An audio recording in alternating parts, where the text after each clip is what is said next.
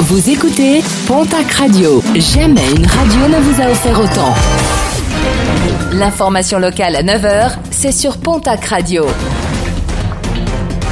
Bonjour Jean-Marc Courage Sénac très belle matinée à vous toutes et vous tous. Un ancien parachutiste mis en examen pour homicide volontaire s'est donné la mort à la prison de Tarbes le 23 octobre dernier.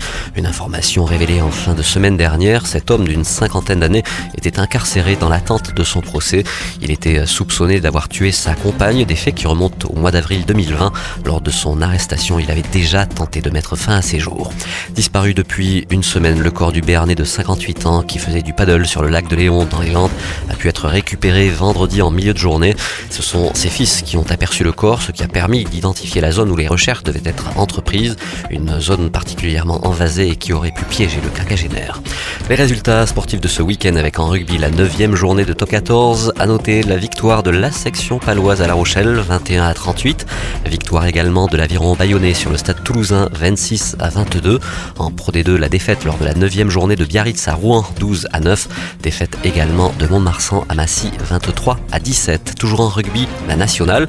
Victoire du Stade Tarbes Pyrénées Rugby qui recevait Bourgoin 32 à 16. Dax ramène une défaite d'Albi 37 à 22. En National 2, défaite du CA Lannemezan qui recevait Hoche 12 à 21. De Tyros à Floirac 31 à 12 et de Florence qui recevait Arcachon 22 à 34. Anglette s'impose à Limoges 19 à 24. Victoire de Saint-Jean-de-Luz 32 à 22 sur Périgueux.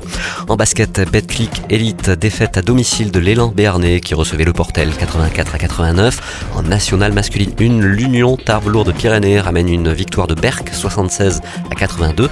En ligue féminine, le TGB s'impose face à Landerneau 54 à 49. Défaite de Basketland à Toulouse sur le score de 81 à 69. Et puis en sport automobile, voie royale confirmée pour la doublette béarnaise Benoît Bersens et Cédric Nicolo. Le duo a remporté hier le titre de champion de France des rallyes tout-terrain 2022 après l'épreuve du pas Podcast.